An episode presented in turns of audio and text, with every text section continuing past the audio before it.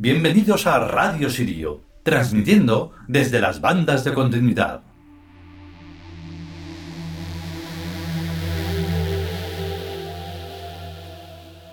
Y bueno, pues aquí hemos llegado a la segunda parte de este tema que es bastante...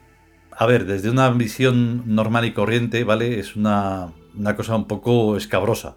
Porque la vida biológica es así, es escabrosa. Es algo completamente brutal. Y entonces, pues hay que, hay que decirlo. Si no se dice, entonces se está eh, tapando parte de la realidad y en cierta manera se está mintiendo. Entonces no hay que mentir. Hay que decir las cosas como son. Si uno acepta la muerte, entonces tiene que aceptar que uno está viviendo en lo que está viviendo, en una cosa orgánica que va a acabar pudriéndose. Entonces, ¿qué sería ahí lo suyo? Pues sería evolucionar, ¿no? Hacer que ese cuerpo no sea un saco de putrefacción, sino que sea algo que no se degrade nunca. Entonces esa, esa es un poco la meta de todo esto, del mundo Tiud que estamos hablando, nosotros los Tiud. No es por eso que decimos muchas veces algo así en plan fantástico o friki o raro o no sé qué. No, no, se trata de una realidad que hay que transformar, aunque sea de forma, pues eso, incomprensible que es en parte lo que es lo mágico. Entonces, bueno, vamos a descubrir lo que por más que hable yo aquí no vamos a, a llegar al nivel en el que se llega en el libro. Venga, va,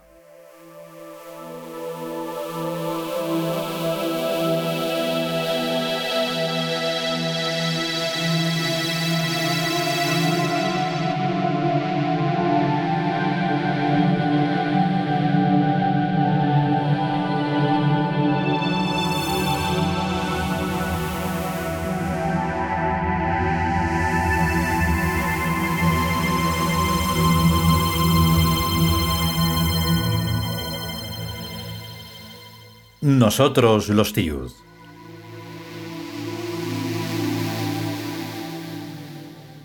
Vigésimo capítulo. El problema del mal.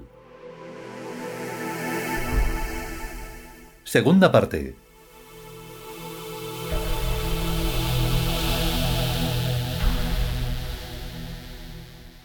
Si no tuviéramos muy claro en nuestras mentes que el bien es la evolución perspectiva y el mal es la degradación regresiva, esta actitud nuestra respecto a los cuerpos y gente en general nos parecería diabólica y luciferina.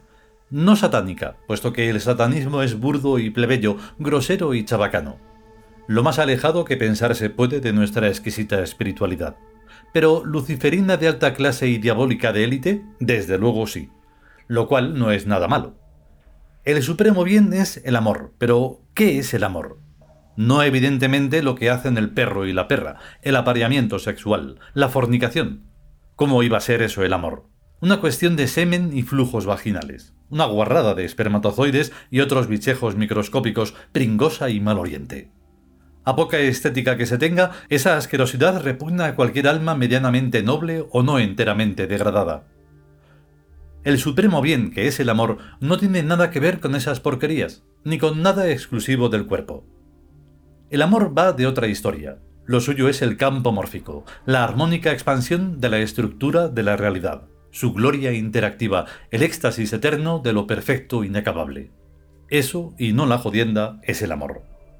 De lo que se deduce que el amor está por encima y más allá y fuera del alcance específico y mental de la gente que se identifica con su cuerpo porque esa gente son solo animales un poco amaestrados, y a lo más que pueden aspirar es a sentirse a gusto, comiendo, fornicando y descansando de no hacer nada, que es a lo que llaman felicidad. Tienen almas, porque almas tienen hasta los mosquitos y las bacterias, las hierbas y las piedras, pero no son espíritus. No son verdaderos habitantes de la realidad. Más tarde o más temprano esa gente terminará extinguiéndose, y la sustancia de sus almas servirá para alguna cosa mejor. En estas primeras etapas de la evolución de la vida hay demasiadas especies animales que son intentos fallidos de la consciencia, fracasos del devenir, vías muertas. Pensemos en todos los bichos que nos repugnan. Las arañas, la mayoría de los insectos, los microbios patógenos, las ratas, las lombrices y demás gusanos, las serpientes que no sean de oro o platino, los reptiles en general, etc. Todo eso es basura biológica y demencial que debe dejar de existir. Se comprende que la vida lo haya intentado y experimentado como posibilidades que son de la geometría dinámica del universo magnético, pero ya está bien. No todo lo posible es conveniente. Toda vez que la conciencia imperial ha optado por seguir la vía de los primates, aquellas otras vías deben ser abandonadas y desmanteladas. Simple cuestión de elección. No se puede a la vez querer tener la cabeza cuajada de piojos y tenerla higiénicamente limpia. Será lamentable, pero hay que prescindir de los piojos y de las arañas y ratas y demás bichos antes citados. Una verdadera civilización es siempre selectiva. Fomenta y estimula ciertas posibilidades y rechaza y elimina otras muchas. A las primeras porque son buenas, según la regla de la evolución perfectiva, y a las segundas porque son malas, por ir en el sentido de la degradación regresiva o simplemente por quedarse estancadas y anticuadas la elegancia obliga a que la eliminación del mal sea suave e indolora, sin violencia ni prisas espasmódicas. Que las almas no sufran, que la conciencia de las almas se desprenda dulcemente hacia arriba.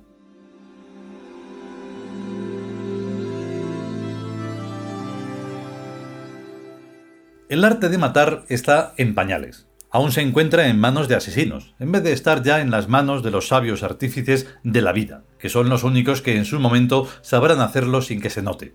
Porque el perfecto matar es un arte inverso, que se realiza en ausencia. El buen matar es irle retirando vida hasta que el bicho se muere. Nada de meterle dentro sustancias tóxicas ni objetos punzantes, ni de impedirle brutalmente sus funciones fisiológicas, como en el caso del estrangulamiento o el sofoco. Nada de eso.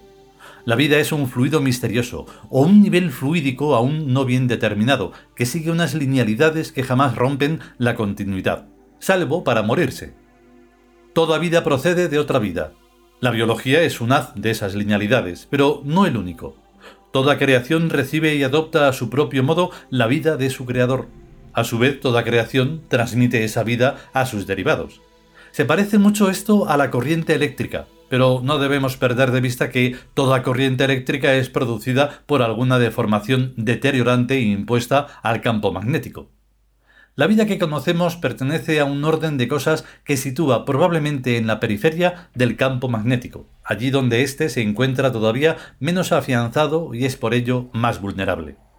La última capa de ciertos átomos actúa como las aspas de un molinillo, creando un tipo de remolinos que en parte es eléctrico y en parte es vital. De ahí empezó a manar el tipo de vida que conocemos, algo así como la primera llamita de un incendio que se transmite por contacto íntimo de lo previamente combustible. Algún día se verá que no hay más misterio en la vida que el que puede haber en la electricidad y en el magnetismo, pura materia inmersa en la dimensión consciencia. Pero de lo que estábamos hablando era de matar a la gente.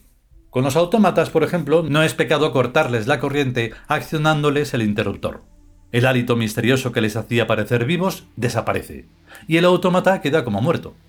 Lo mismo cabe decir de la gente cuando se les corta el fluido vital, que se quedan como muertos. La única diferencia es que un cuerpo automático es muchísimo más simple que un cuerpo orgánico. Por eso, en el autómata cesan todos los movimientos interiores, y en cambio en el cuerpo orgánico, al que se le corta la corriente, tales movimientos interiores siguen durante meses en una fase feísima y repugnante que se llama putrefacción. Horrible para el buen gusto de los espíritus, que ven así con espanto y tapándose los ojos lo que es de verdad un cuerpo. La vida biológica es mierda. Si esa fuera la única forma de vivir, estaríamos listos. Pero afortunadamente, el cuerpo físico puede ser transformado en una estructura mental, aséptica y magnética que se superpone y suplanta al bicho.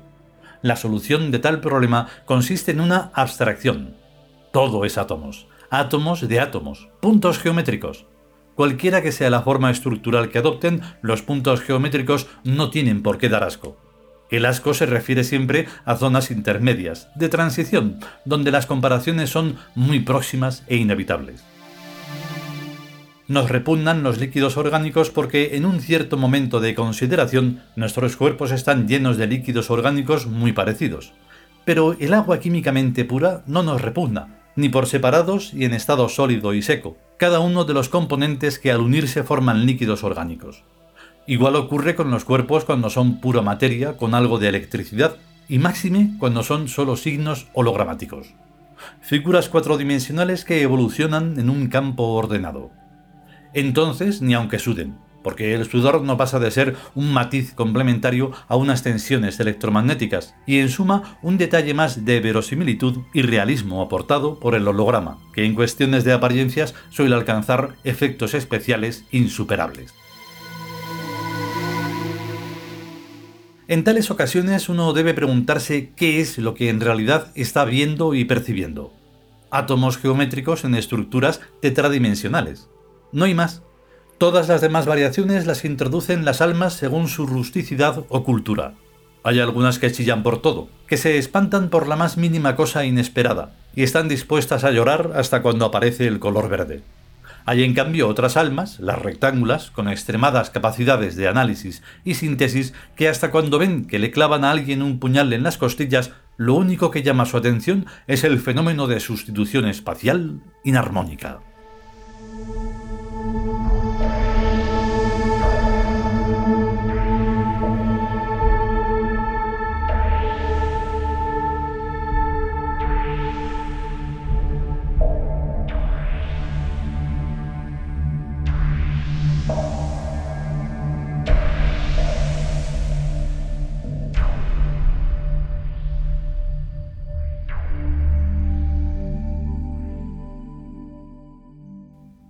Y hasta aquí esta segunda parte del vigésimo capítulo, El problema del mal, del libro Nosotros los tíos.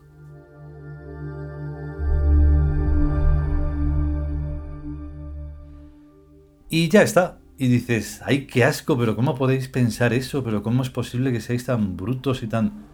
No, sencillamente es contar un poco lo que es la verdad. Ni siquiera estamos, nos estamos metiendo ahí muy en profundidad.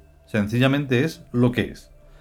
Y si se quiere ver de otra forma, pues habrá que transfigurar esa forma. A ver cómo si no vas a hacerlo. En plan, bueno, bueno, ya se verá lo que haces. Si ya dejas las cosas para otra vida, o sea, para el que venga detrás, que vas a ser tú mismo, en un círculo vicioso que, bueno, pues es bastante espantoso estar ahí.